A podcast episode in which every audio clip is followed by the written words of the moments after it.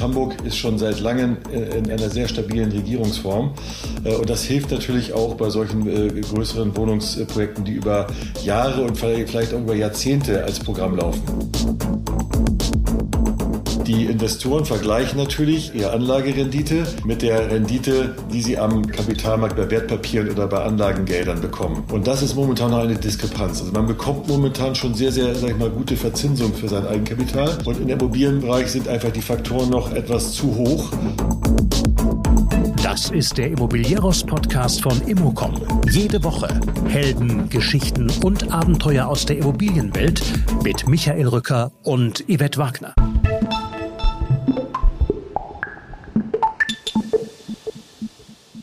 Aufnahme läuft. Man muss Wohnen in die Innenstadt bringen. Diesen Vorschlag macht Andreas Rehberg, Geschäftsführer von Grossmann und Berger. Gemeint ist Hamburg, das damit noch attraktiver werden könnte. Ich spreche mit ihm über seine 27-jährige Karriere in dem Traditionsunternehmen mit 25 Standorten, über Loyalität im Geschäftsbereich, über Kompromisse und sensibles Agieren der Politik. Es geht um verschiedene Assetklassen bei der Logistik um Flächennachfrage und steigende Mieten, im Office-Bereich um das Büro von morgen und Online-Kreativität, im Retail-Bereich um Fluktuation und die mögliche Wiederbelebung einer der bekanntesten Hamburger Shoppingmeilen der Mönckebergstraße. Andreas Rehberg gibt seine Einschätzung ab zu den Leitplanken in der ESG-Diskussion und er thematisiert das Überseequartier. Viele Themen in einem Podcast. Wie immer der Hinweis auf immocom.com. Dort gibt es aktuelle Themen der Immobilienbranche, Informationen zu unseren Veranstaltungen demnächst in Lübeck und Augsburg sowie alles zu Immocom als Agentur. Und jetzt ab ins Gespräch mit Andreas Rehberg.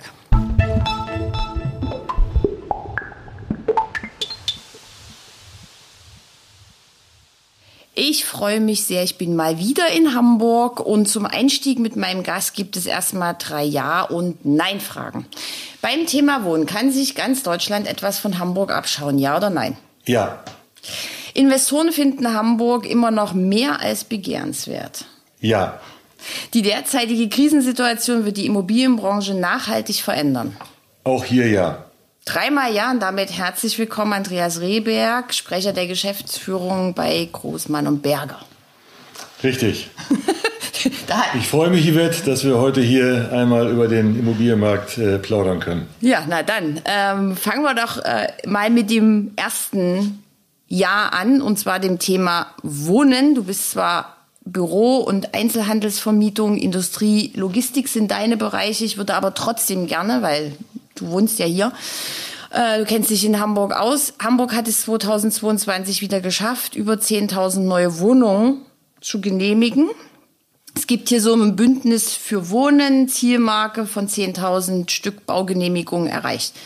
Warum aus deiner Sicht funktioniert das hier und in keiner anderen Stadt in Deutschland? Also ich bin ja großer Hamburg-Fan, deswegen spreche ich auch stark für Hamburg, wobei wir natürlich in anderen Städten auch vertreten sind. Aber heute ist das Thema ja Hamburg.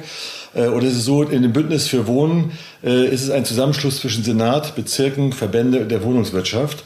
Äh, und das gemeinsam erklärte Ziel ist einfach, Hamburg weiter zum, zum Wachsen zu bringen, eben in Form von, von Schaffung von neuem Wohnraum.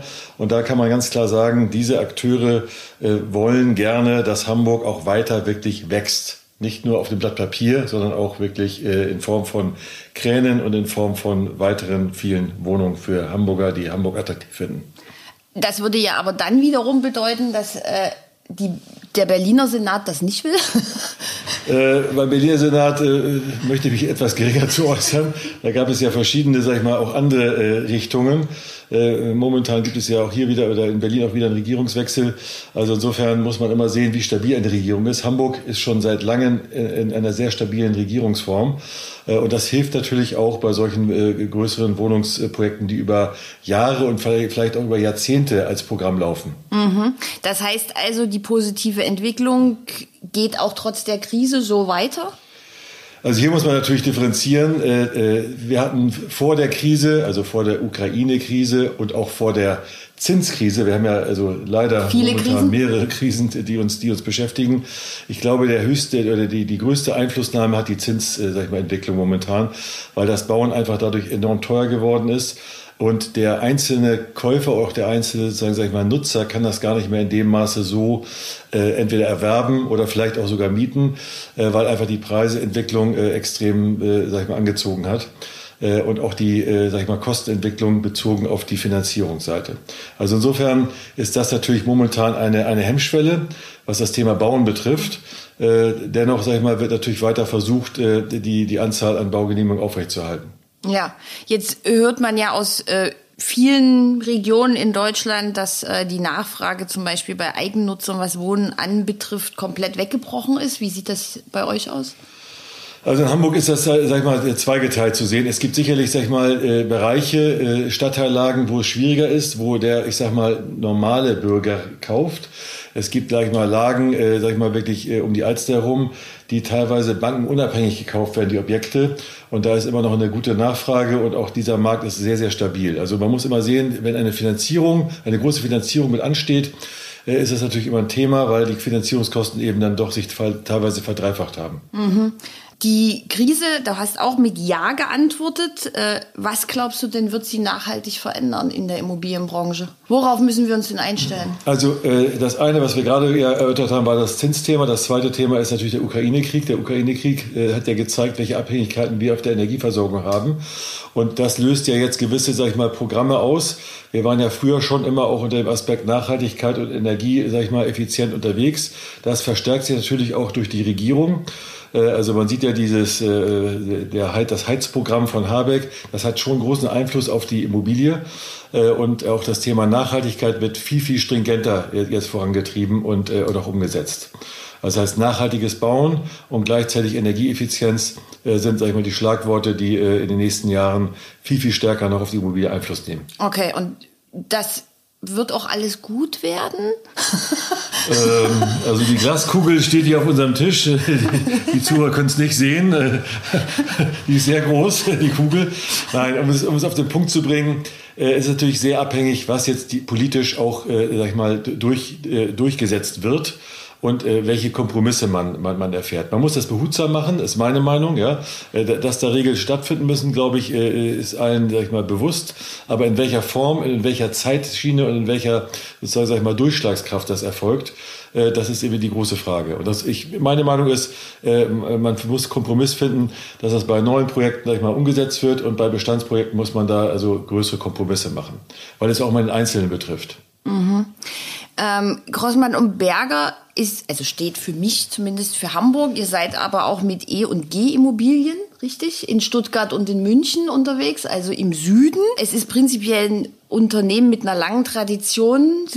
Ich glaube zwar nicht, dass es Hörer gibt, die davon noch nie gehört haben, aber für die, die es noch nie gehört haben oder wenig wissen, jetzt ist mal Zeit für ein paar Fakten, für ein paar Daten. Erzähl mal ein bisschen was. Gerne. Also Grossmann und Berger, äh, wir feiern dieses Jahr unser 90-jähriges Bestehen. Und seit 1994 äh, ist die Hamburger Sparkasse äh, bei uns als Mehrheitsgesellschaft beteiligt. Und äh, das kann ich nur sagen, also das ist ja fast auch schon eine 30-jährige äh, Partnerschaft. Äh, und diese Partnerschaft äh, zeugte immer von hoher Loyalität und, sag ich mal, und einer sehr hohen Vertrauensseite. und wir haben auch, glaube ich, uns gegenseitig nie enttäuscht. wir haben 2000 und 13 ein Netzwerk gegründet, das heißt German Property Partners, GPP. In diesem Netzwerk war auch EO, da ist auch EOG unser Partner gewesen und durch die Kooperation ist eine noch engere Partnerschaft entstanden, so dass wir dann 2021 uns auch mehrheitlich an EOG beteiligt haben. Äh, und E&G, wie gesagt, einen Schwerpunkt in München und Stuttgart bildet. Wir sind äh, knapp 250 Mitarbeiter und haben äh, 25 Standorte mittlerweile. Also ich denke schon, dass wir auch eine sehr, äh, sag ich mal, nennenswerte Größe in, in der Immobilienszene äh, in, in Deutschland abbilden. Mhm. Okay. 25 Standorte im Norden? Äh, ja, im Norden, im Süden. Äh, also wir sind ja in München, Stuttgart, mhm. Berlin, Hamburg. Mhm. Und in Hamburg haben wir ein, äh, ein Standortkonzept, wo wir in den Stadtteilen auch vertreten sind. Mhm. Bis zu Sylt und wir sind sogar auch in, äh, im, im Süden im Bodensee vertreten. Ach, wie schön. Ja. Auch absolut, schön. absolut. äh, seit wann bist du dabei und, und wo kommst du her? Was macht deine Faszination für Immobilien aus? Das ist eine sehr, sehr gute Frage. Also ich habe, äh, äh, ich bin seit 27 Jahren erst bei Grossmann und Berger, also Ach, relativ frisch. Noch ganz neu. genau. So, also ich, wobei man muss wirklich sagen, ich fühle mich eigentlich so, dass ich äh, irgendwie jeden Tag wieder aufs Neue erlebe, weil das immer wieder eine Herausforderung ist und immer wieder was Spannendes und, und äh, es war, das war noch nie ein Tag langweilig in der ganzen Geschichte.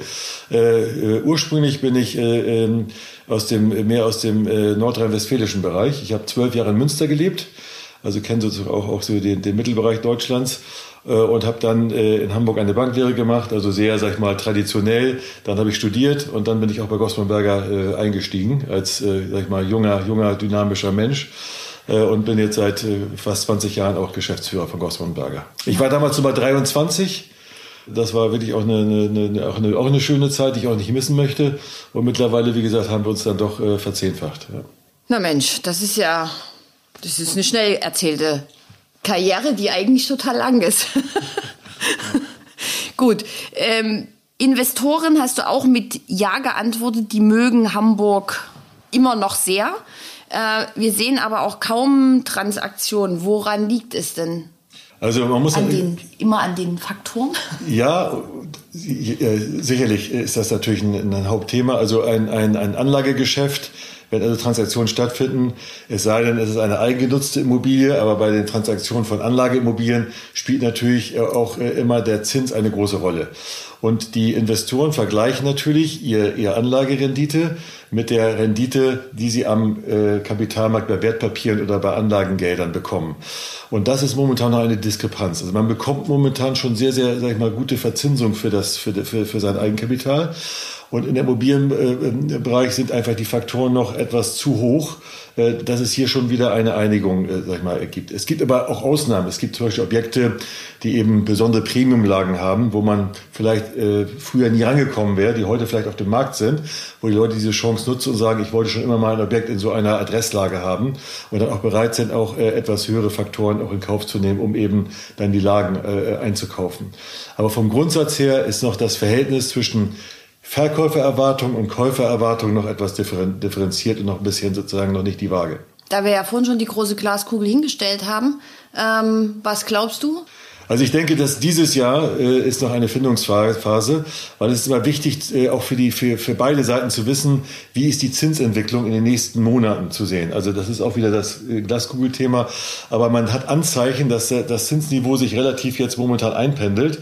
Und auch durch die Rückgang der Inflation, wir liegen ja jetzt knapp bei 6 Prozent, wird auch wahrscheinlich weiter noch runterlaufen, dass dann auch wieder äh, es beginnt, die Zinsen äh, zum Fallen zu bringen. Und dann ist natürlich der Käufermarkt wieder, äh, sag ich mal, sofort präsent und auch bereit zu kaufen, weil Geld ist schon vorhanden. Es ruht nur etwas. Es, es ruht nur etwas, ist aber sehr schön gesagt.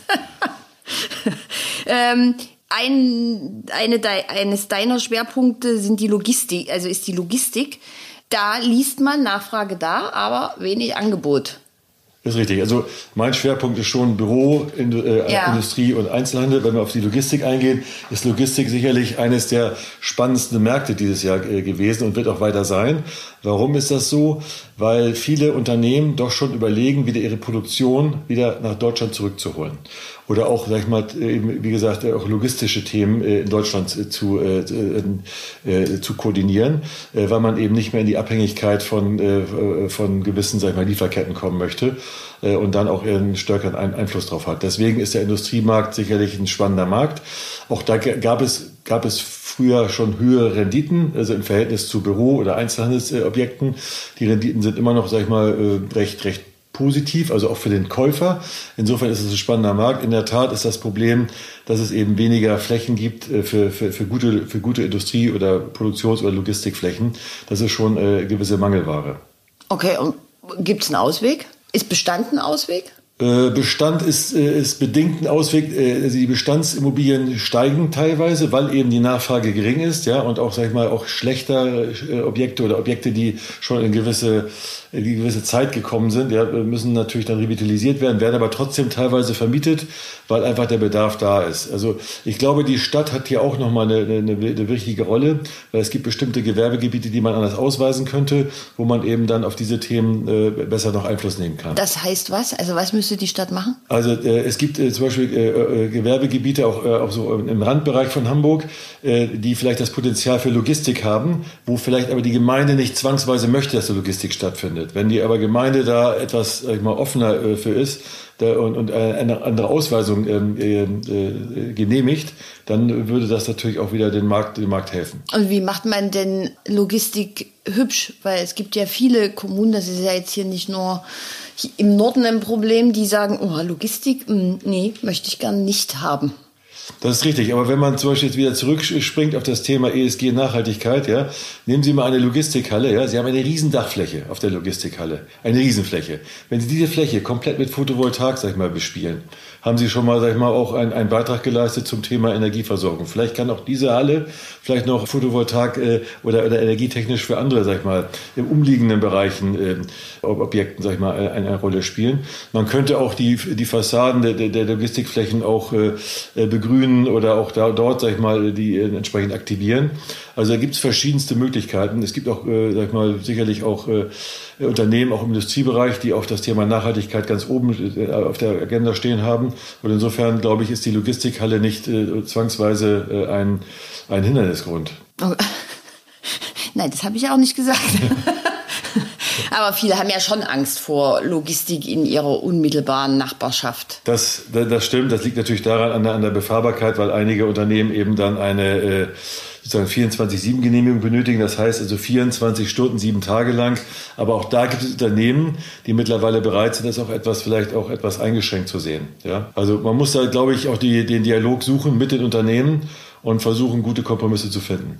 Und nicht, nicht generell immer zu sagen, nein, geht nicht. Hm. Das wäre eigentlich schon wieder ein gutes Schlusswort, aber wir reden weiter. äh, im, Im Logistikbereich äh, steigen auch in Hamburg die Mieten, Spitzenmieten bei 8 Euro, im Durchschnitt 6. Erstens geht das weiter nach oben und zweitens, was sagen denn die Nutzer? Nehmen die das so fröhlich hin? Also die haben ja auch wirtschaftlich herausfordernde Zeiten.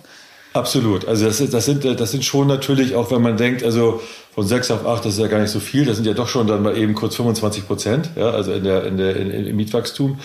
Äh, momentan äh, ist das eigentlich das, äh, haben wir eine relativ wirtschaftliche, stabile Nachfrage. Äh, aber es wird sich sicherlich auch auf, den Preis, auf, den, auf die Preise widerspiegeln. Also am Ende wird natürlich dann schon das Thema auch der steigenden Mietkosten irgendwo sich äh, in, in, in im Produkt wiederfinden. Also das heißt, wir haben da natürlich eine kleine äh, Preisspirale. Ähm, äh, Dennoch muss man ja sehen, aufgrund der Inflation, sag ich mal, äh, muss man auch gewisse Dinge auffangen können. Und das ist, die Miete spielt natürlich dann auch da eine Rolle, die also sozusagen dann inflationiert wird. Mhm. Ich würde jetzt nochmal die Glaskugel auf den Tisch stellen. Wir haben jetzt schon bei verschiedenen Dingen immer ESG und Bestand ja. angerissen. Ähm, du hast in einem Interview gesagt, es fehlen detaillierte Messgrößen und konkrete Etappenziele dafür. Und ich glaube, das ist ja das Problem von vielen Playern auf dem Markt. Also manche erfinden ihr eigenes Scoring, andere, es gibt ja ganz viele Zertifikate. Und wir reden ja jetzt auch nicht erst seit zwei, drei, vier Monaten darüber, sondern das Thema ist ja schon länger da. Und trotzdem gibt es nicht, nichts Einheitliches. Ja, das ist richtig. Das ist ein sehr, sehr breites Feld. Äh, also viele reden darüber, äh, die wenigsten sozusagen, sag ich mal, äh, wissen eigentlich ganz genau, was sie machen sollen. Ja, also der, der sogenannte Leitflaggen oder die Leitplanken fehlen bei der Geschichte. Es könnte vielleicht einen Licht, Lichtblick geben. Es gibt eine, also von der DIN, von der DIN-Norm, sage ich mal, ausgegebene DIN, das heißt Spec ESG, wurde gerade bei der Messe in, in Hannover, wurde dort ein, ein größerer Vortrag darüber gehalten. Da versucht man, wie gesagt, mit äh, fünf bis zehn verschiedenen Datenpunkten die EU-Taxonomievorgaben einzuhalten. Das könnte sozusagen eine, eine Lösung sein, äh, um eben relativ einfach ähm, den, den, den verschiedenen, sag ich mal, äh, Marktteilnehmern die Möglichkeit zu geben, ESG-konform zu arbeiten und ESG-Richtlinien einzuhalten. Okay, und die Investoren, wie sehr interessieren die sich für ESG? Äh, sehr. Also man muss sagen sehr, weil... Weil die es auch aufgrund ihrer Vorgaben müssen? Äh, nicht aufgrund der Vorgaben. Äh, es ist ja immer so, sag ich mal, was will der Markt? Ja, und der Markt, also losgelöst, also von der politischen Seite, ja, äh, äh sind Objekte heute im Verkaufsfall nur dann marktfähig, wenn sie auch die ESG, sag ich mal, Themen äh, umgesetzt haben oder wenn die Möglichkeit besteht, die ESG-Themen auch Objekt umzusetzen. Es gibt ja Bestandsobjekte, die auch Möglichkeiten haben, ja, äh, wo man das dann auch im, Na im Nachhinein dann, dann äh, auch entsprechend dann baulich umsetzen kann.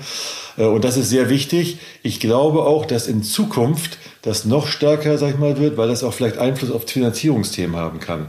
Wenn die Bank zum Beispiel sagen würde, wenn sie kein Objekt ESG-mäßig haben, wird der Zinssatz schlechter. Zum Beispiel. Könnte sein. Ja? Ist noch nicht momentan, sag ich mal, so ausgeprägt, aber es könnten solche Punkte kommen, sodass der, der, der, der Bauherr oder, das, oder der Projektentwickler eben auch von vornherein diese Themen mit einfließen lassen muss, um eben auch ein bestmögliches Produkt zu schaffen. Im Verkauf und auch vielleicht auf der Finanzierungsseite. Wie sieht das im Office-Bereich aus in Hamburg? Gleichfalls. Also im Office-Bereich ist es auch so, dass die ESG-Themen da eine große Rolle spielen. Das ist äh, sogar nicht nur auf der Bauherrenseite, sondern auch auf der Nutzerseite wird das, wird das gefordert, weil der Nutzer möchte auch teilweise natürlich seinen Mitarbeitern gegenüber, aber auch dem Unternehmen selber gegenüber geschuldet, äh, eben ESG-konform äh, arbeiten. Und das äh, ist gerade internationale Unternehmen haben das schon, sag ich mal, äh, sich sehr groß auf die Fahne geschrieben, aber auch die äh, äh deutschen großen Konzerne, sag ich mal, äh, sind da sehr, sehr hinterher, alle ESG-Themen äh, möglichst einzuhalten. Und was ist mit kleineren Unternehmen? die werden sicherlich nachziehen. Das ist ja auch ein Kostenfaktor, was das betrifft. Ja, also ähm, äh, ich sage mal ein Beispiel auch zum Thema Nachhaltigkeit. Ja, wenn Sie sagen würden, ab heute würden wir sämtliche Prospekte, sämtliche Korrespondenz nur noch sozusagen mit umweltfreundlichem Papier bedrucken. Ja? Das umweltfreundliche Papier ist deutlich teurer als das normale Papier. Schon haben Sie wieder eine Kostenposition. Ja? Also es gibt, also ESG kostet auch an einer anderen Stelle Geld. Und insofern muss man immer gucken, äh, wie gesagt, ähm, was kann ein Unternehmen auch dann leisten. Ja? Aber ich glaube schon, es wird sich, in dem Fall wird es runtergebrochen von den Konzernen auf den Mittelstand und auf die kleinen Unternehmen. Mhm. Also geht so die Tippel-Tappel-Tour, bis es dann ja, manchmal sind ja kleine Unternehmen schneller und wendiger ja, wie ein Schnellboot. Ja, in diesem Fall ist es, glaube ich, eher der umgekehrte Weg, dass Konzerne sehr früh, weil die auch im internationalen Verkehr tätig sind, ja, mhm. äh, diese Richtlinien einhalten wollen. Es gibt ja heute auch schon Unternehmen, mit denen wir auch zusammenarbeiten, die auch verlangen, dass man, wie gesagt, auch als Unternehmen ein gewisses Nachhaltigkeitskonzept hat und auch die ESG-Themen, sage ich mal, in seinem Unternehmen auch äh, entsprechend umsetzt. Okay, wirklich, ja? Ja, wirklich. Lacht er. ähm, wenn wir über Office reden, müssen wir auch über Homeoffice reden. Ich war ja sehr erstaunt. SAP hat ja, also das waren ja sozusagen, das war ja das Unternehmen, die erstmal alle nach Hause geschickt hat und gesagt hat, wir sind jetzt hier mal ganz modern und wir sind Vorreiter. Und jetzt gibt's ja so ganz zarte Pflänzchen bei SAP. Es wird zwar nicht so richtig formuliert, aber hintenrum schon, dass sie die Leute wieder zurück gern ins Büro haben möchten.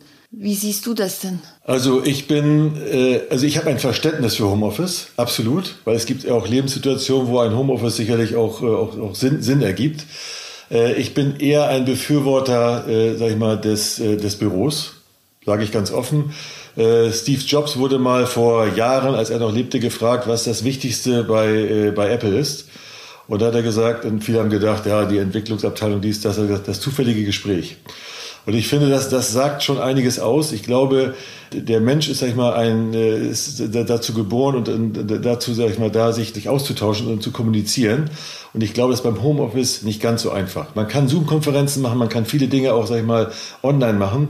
Aber ich glaube, so wie wir auch jetzt hier gemeinsam sitzen, das persönliche Gespräch und auch die Kreativität in einem Team ist in, ist in Räumen manchmal besser gegeben als, sag ich mal, über eine Datenleitung. Mhm. Und insofern glaube ich, muss das ein gutes Gleichgewicht äh, geben. Es gibt sicherlich auch Aufgaben, wo man sagt, also Mensch, heute arbeite ich mal was, was, was Wichtiges aus, ja. Äh, ich möchte eigentlich meine Ruhe haben. Das kann man auch vielleicht sehr gut zu Hause machen, ja. Oder äh, dieses konzentrierte Arbeiten, aber dann fängt es schon an. Da gibt es vielleicht auch andere, die, die Mitarbeiter, die vielleicht zu Hause gar nicht Ruhe arbeiten können weil äh, ständig irgendwelcher äh, Krach ist von den Kindern oder der Hund bellt oder sonst irgendetwas anderes. Also insofern äh, bietet, bietet äh, das Büro dann auch irgendwo auch mal die Möglichkeit, eben auch in Ruhe Dinge auszuarbeiten. Aber ich habe, gesagt, Verständnis auch für das Homeoffice. Äh, hat ja auch was damit zu tun, äh, wenn es Mitarbeiter gibt, die beispielsweise weit, weiter weg vom, vom Büro äh, leben und brauchen erstmal eine Stunde, um ins Büro zu kommen. Ja? Und brauchen dann zwei Stunden am Tag, um alleine nur äh, im Auto zu sitzen oder in der Bahn oder sonst wo. Allein das hilft ja schon, sag ich mal. Äh, dann kann der Mitarbeiter zu Hause dann eben konzentriert arbeiten und muss nicht zwangsweise ins Büro kommen. Ich glaube, es muss ein Gleichgewicht geben irgendwann. Es muss ein Gleichgewicht geben und es ist sehr aufgabenabhängig. Also wenn man, wie gesagt, äh, Dinge ausarbeiten möchte im Gemeinsam, in der Gemeinsamkeit, glaube ich, ist es wichtig, ähm, äh, eben äh, im Büro noch zu sein. Aber das Büro sollte, das ist ja sozusagen vielleicht auch die Quintessenz daraus, nicht mehr das klassische Büro sein, äh, äh wie wir es früher kennen, sondern sollte vielleicht auch ein, ja, ein, ein das, das Wohnzimmer sein, sag ich mal, dass man zu Hause vielleicht nicht in, der, in, der, in dem Maße hat und sollte eine hohe Wohlfühlatmosphäre widerspiegeln, um eben auch ähm, dann in einer guten Atmosphäre hat man auch gute Gedanken. In einer guten Atmosphäre hat man gute Gedanken. Naja, gut. Äh, so einfach geht das. Ja, wir sitzen ja hier in einem Raum. Der, der ist sehr, sehr schön. Den ja. können wir ja leider nicht zeigen, aber. Äh, Doch, ich, ich habe vorhin Fotos gemacht. Ich Ach kann so. das ja mal in die Shownotes stellen. Er heißt Sylt auf jeden Fall. Genau. Aber er ist eben auch anders als vielleicht ein, ein, ein klassischer äh, Konferenzraum. Ja, es ist sehr schön. Sieht halt aus wie ein Wohnzimmer. Genau. Ja. Also, die Tür ist vielleicht jetzt nicht so, aber ansonsten sieht es aus wie ein Wohnzimmer. Ja, ja. Was heißt das denn aber für die Büros, die jetzt in, in Hamburg so gesucht werden? Also was ist denn gesucht? Ist die erste Frage. Und die zweite Frage, ähm, man konnte jetzt ganz viel lesen, dass äh, große Firmen um 20, 30, 50 Prozent ihre Büroflächen reduzieren und auf der Suche nach Untermietern sind. Gibt es das ja auch? Ja, ich, man muss sagen, der Hamburger Markt ist nicht so stark ausgeprägt von diesen Untermietverhältnissen wie vielleicht andere, andere Städte in Deutschland. Man kann schon sagen, dass äh, Konzerne flächenreduziert arbeiten, weil sie eben auch dieses Homeoffice ja anbieten. Wir bieten es ja genauso an, wie auch viele andere Unternehmen. Äh, und äh, wollen auch, sag ich mal, auch, eine, auch da eben einen Kompromiss finden zwischen Homeoffice und eben Büro. Da gibt es schon eben auch viele Unternehmen, die aufgrund von Umzügen dann sich weiter optimieren in der, in der Bürofläche. Bürofläche ist ja auch ein teures Gut, steht ja, sag ich mal, nachts meist leer, ja, am Wochenende auch und wird dann fünf Tage genutzt. Und insofern ist es, glaube ich, schon nicht so ganz äh, äh, unwichtig, sich darüber Gedanken zu machen. Man versucht aber durch den Umzug eben auch andere Büroformen äh, darzulegen. Offene Struktur, Möglichkeiten der Teamnutzung, auch kleine Rückzugsbereiche, auch Launchbereiche, wo man sich einfach nur mal äh, einfach äh, ausruht und, und, und sagt, also äh, von hier aus starte ich wieder neu, äh, eine halbe Stunde. Also es gibt da wirklich die, die, die verschiedensten Varianten. Äh, äh, wie gesagt, das Büro von heute oder von morgen hat einfach einen anderen, äh, eine andere Atmosphäre. Und das heißt, es sollte dann auch darüber nachgedacht werden, was mit den Büroräumen am Wochenende und abends passiert? Aber das geht ja schwierig, oder? Da, das geht schwierig. Ich glaube, äh, die Flexibilität der Arbeitszeit, äh, äh, sag ich mal, kann natürlich auch da, äh, da eine Rolle spielen. Also äh, ich will, will, jetzt nicht verlangen, dass jetzt Mitarbeiter am Wochenende ins Büro kommen. Ja, so. das klang Aber, kurz so. Ja, das, das, will ich, das, das, will ich in keiner Weise. Aber es gibt ja Mitarbeiter, die sagen, Mensch, also ich bin eigentlich irgendwie abends viel produktiver als, als morgens. Ja, und dann sollte man ihnen die Möglichkeit auch geben, auch abends im Büro noch äh, zu verweilen. Oder, oder andere finden das ganz toll, wenn sie morgens sehr früh anfangen und sagen, habe ich aber Nachmittag noch irgendwie, den ich, äh, den ich dann draußen draußen verbringe. Also die Flexibilität, sowohl Homeoffice wie auch die Arbeitszeiten sollten auch im Büro sich, sich widerspiegeln. Okay. Dann würde ich jetzt noch gern mit dir über Retail reden. Ja. Einzelhandel. Wollen wir shoppen gehen? Ja, genau. Ja, gerne. Sehr gerne. Wir sitzen ja mitten in einer äh, Shopping in, in, in, Areal ja, in Hamburg. Genau. Also insofern. Kann man gut Shopping machen, ja. Das stimmt. Ähm, wie, wie steht es denn um den Shopping-Retail-Markt hier in Hamburg? Also man sagt ja immer totgesagte Leben länger. Ja? Äh, es wurde ja viel äh, kolportiert, dass der, ähm, äh, der Onlinehandel sozusagen den stationären Handel in die Knie zwingt. Ich glaube, nach wie vor hat der stationäre Einzelhandel eine ganz, ganz hohe Relevanz. Absolut. Die Leute wollen das sehen, wollen es anfassen, wollen es fühlen, wollen es auch erleben.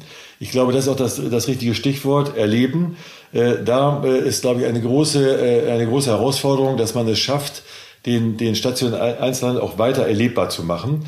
Äh, und ich glaube, mit dem, zum Beispiel mit dem Überseequartier, was äh, in den nächsten Jahren eröffnet wird, ist ein gutes Beispiel, äh, wie man, es war ein sehr, sehr großes Projekt, wie man aber trotzdem das Thema Shopping erlebbar macht. Man hat dort eine hohe Gastronomievielfalt, man hat, wie gesagt, auch ähm, Themen wie Legoland oder, oder auch ein, ein kleines Digitalmuseum, wo man wirklich auch eine Abwechslung schafft. Äh, wo das Einkaufen dann äh, kombiniert wird mit verschiedenen anderen Themen, äh, was, was eine hohe Freizeitwertgestaltung hat. Ich glaube, das ist, das ist das eine, ist wichtig. Das zweite ist beim Einzelhandel, man ist immer erstaunt, es gibt immer wieder neue Konzepte. Wirklich sehr, sehr spannende Konzepte, wo, wo also neue Labels, neue Konzepte, neue Ideen. und da ist der Einzelhandel immer ein guter Vorreiter, wie man das dann auch relativ schnell umsetzt. Und auch stationär gibt es also auch spannende Läden und spannende, sag ich mal, Labels, die dann auch wieder sich präsentieren. Es gibt auch noch eine weitere äh, Entwicklung, dass Konzerne oder dass sozusagen, sag ich mal, Eigenhersteller auch eigene Shops entwickeln. äh, was auch, sag ich mal, spannend ist. Also äh, nehmen wir jetzt mal äh, Dyson oder, oder Vorwerk. Ja? Äh, wer hätte früher gedacht, dass, dass ein Staubsauger sozusagen, sag ich mal, irgendwann mal einen eigenen Laden am Jungfernstieg hat. Ja? Vorwerk hat es. Und insofern kann man daran sehen, dass das, sag ich mal, ein, ein, eine Vorreiterrolle spielt. Auch die Autoindustrie ist momentan wieder sehr stark unterwegs äh, in Richtung, sag ich mal, Showroom und in Richtung, sag ich mal, das Auto äh, ja, als, als, als, ähm, als äh, präsent zu präsentieren in, in Top-Lagen in Hamburg. Ja? Also, Dekoartikel. Dekoartikel will ich nicht sagen, aber, aber auch die, die Technik den Menschen näher bringt. Und ich glaube, das ist nicht ganz unwichtig, wenn man zum Beispiel sieht, hier vorne äh, hat gerade Poster eröffnet oder schon äh, seit etwas längerem. Tesla hatten wir in den großen Bleichen. Äh, vielleicht äh, demnächst äh, haben wir ähm, am, äh, am Ballindamm auch wieder ein, ein spannendes neues Konzept. Also insofern wird, wird die Technik wieder den Menschen näher gebracht und, äh, und auch das Thema E-Mobilität auch dann wieder, auch, auch das Thema Fahrräder, ja, ist auch ein Riesenthema geworden. Auch im Jungfernstieg gibt es einen tollen Fahrradstore. Also es gibt schon spannende Sachen. Äh, die eben dann auch vielleicht stationär viel besser rüberkommen als äh, im Onlinehandel. Mhm. Dann liebe Grüße an die Kollegen vom Polestar, die waren nämlich auch schon mal zu Gast hier im Podcast. Okay. Die erste Frage ist, also ich bin jetzt hier auch ein Stück durch die Stadt gelaufen. Wie groß ist hier der Leerstand? Ist der größer? Weil wenn ich durch andere Städte laufe, ist es sehr viel offensichtlicher, dass es da einen hohen Leerstand gibt. Hier habe ich jetzt nichts leer stehen sehen. Nein, es ist natürlich immer mal wieder eine Fluktuation und ein, ein, ein Wechsel da, aber der ist, äh, der ist überschaubar. Es gibt, glaube ich, sicherlich eine Herausforderung, die ich so sehe in der Stadt, wenn wir darauf eingehen, ist das Thema hier in diesem Bereich, wo wir sind, also Neuer Wall, wo die Luxus-Label-Marken sind. Das ist also äh, eher sozusagen eine stärkere Nachfrage als das Angebot. In dem Bereich der konsumigeren Lagen, das heißt Spitaler Straße, Mönckebergstraße, ich glaube, da muss etwas passieren äh, wenn ich manchmal abends von Berlin äh, nach Hamburg komme und dann zu Fuß vom, vom Hauptbahnhof hier rüberlaufe, dann ist es doch schon manchmal erschreckend, ja, äh, wie sich so die Straße äh, in den letzten, sag ich mal, äh, Jahren entwickelt hat. Äh, ich glaube, ähm, liegt auch daran, dass natürlich auch große Kaufhäuser dort, dort angesiedelt waren, die jetzt letztendlich, sag ich mal, äh, weggegangen sind oder geschlossen haben, äh, was natürlich auf diese Lage drückt. Es gibt aber schon wieder spannende andere Konzepte, um diese Kaufhäuser aufzulösen, dass man oben das Thema Wohnen, das Thema äh, Hotel, das Thema Büro, das Thema Coworking äh, umsetzt, ja.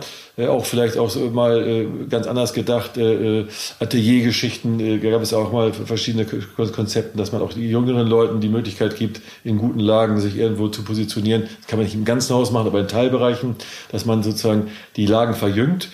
Aber ich glaube, auch das Thema Wohnen ist für die Innenstadt hier in Hamburg ein sehr, sehr wichtiges Thema. Also man muss Hamburg, die Innenstadt, auch wie ein Stadtteil sehen. Man kann das äh, erkennen, wenn man in anderen Stadtteilen ist, ob man in Winterhude äh, äh oder, in, äh, oder in Eppendorf ist. Ja, Da ist ja die Kombination aus Retail, Einzelhandel und Wohnen in sehr guter Kombination. Und da ist der Retail unglaublich gut auch nach, nachgefragt. Und ich glaube, Hamburger Innenstadt tut gut, wenn wir hier auch das Thema Wohnen, auch in diesen Lagen, die ich gerade genannt habe, weiter, weiter vorantreiben. Also das heißt, die Innenstadt als eigenen Kiez sehen ja, sozusagen genau. und die Leute dahin bringen. Dann siegeln sie auch andere Läden an für den täglichen Bedarf, mehr Gastronomie, mehr, mehr, mehr einfach äh, Aufenthalt. Und wenn man sieht, wir haben ja tolle Straßen, und wir müssen die Aufenthaltsqualität auch im Außenbereich, die müssen wir auch erhöhen. Es gibt ja diese Bits, die wir ja teilweise ja äh, ins Leben gerufen haben in Hamburg. Das ist ja auch eine, wirklich eine, ein, ein, ein Vorzeigeprojekt. Mhm. Äh, und da kann man wirklich auch sehen, sag ich mal, dass die, diese äh, ähm, Bits auch funktionieren und auch eine unglaublich hohe Außenqualität äh, darstellen. Man sieht das ja auch, wenn dann äh, auch Gastronomien sozusagen dann in diesen Bits äh, sind, dass die äh, dann die Außenflächen super bespielen. Es gibt tolle, tolle, sag ich mal, äh, Wegkonzepte. Also ich glaube schon, dass da eine ganze Menge noch, noch mehr möglich ist. Mhm. Jetzt hast du auch vorhin schon das Überseequartier erwähnt, was ja ein, ein Riesenprojekt ist.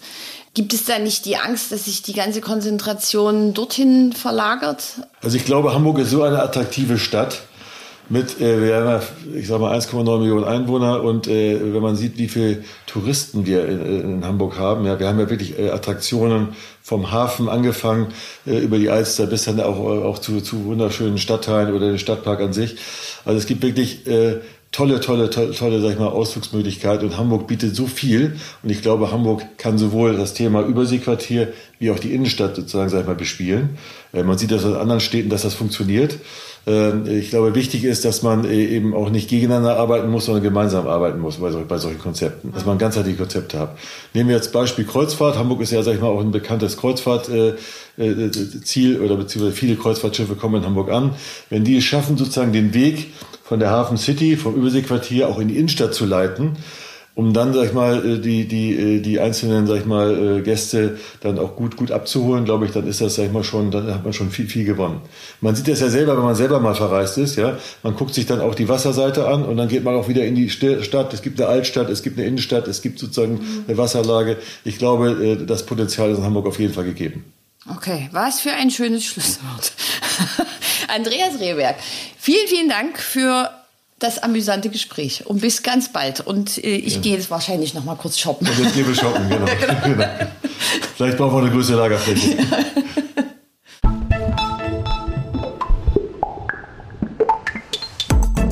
Das war der Immobilieros Podcast. Alle Folgen finden Sie unter www.immobilieros.de und überall dort, wo man Podcasts hören kann. Aktuelle News aus der Immobilienbranche gibt es unter www.immocom.com.